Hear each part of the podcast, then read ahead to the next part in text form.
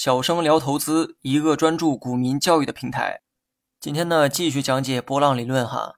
上期说过，波浪理论认为股价的波动都遵循着八浪循环的这个规律。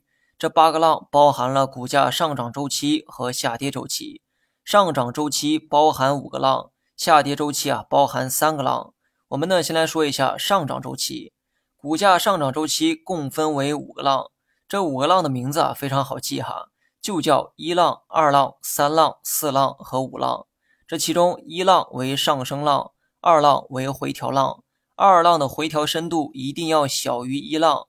三浪同样是上升浪，且三浪的上升高度一定要大于二浪的深度。四浪呢又是回调浪，回调深度一定要小于三浪。而第五浪又是一段上升浪，且上升高度一定要高于四浪回调的深度。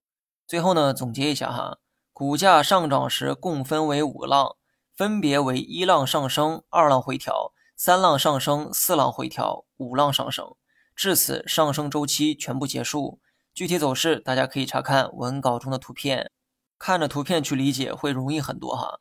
讲完上涨周期，接下来就是下跌周期。下跌周期衔接着上涨周期，也就是在第五浪的基础上开启下跌周期。下跌周期分为三个浪。分别为 A 浪、B 浪和 C 浪。别问为什么前面用数字，后面却改成了英文字母，人家作者啊就这么编的。问我我也不知道。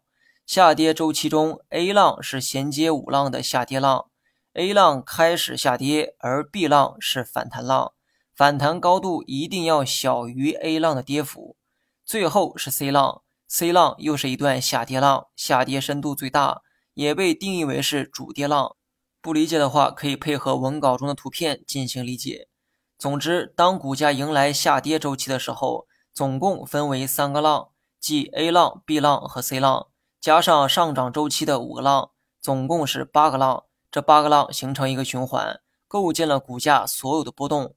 其实，波浪理论中对每一个浪啊都有详细的讲解，比如说某个浪不能低于多少，必须长于多少，甚至角度应该是多少等等。但我以一个过来人的身份啊，告诉大家哈，这些废话真的没必要去记。如果你拿这些没用的东西啊跟别人去理论，那么你就会变成别人口中的那个傻子。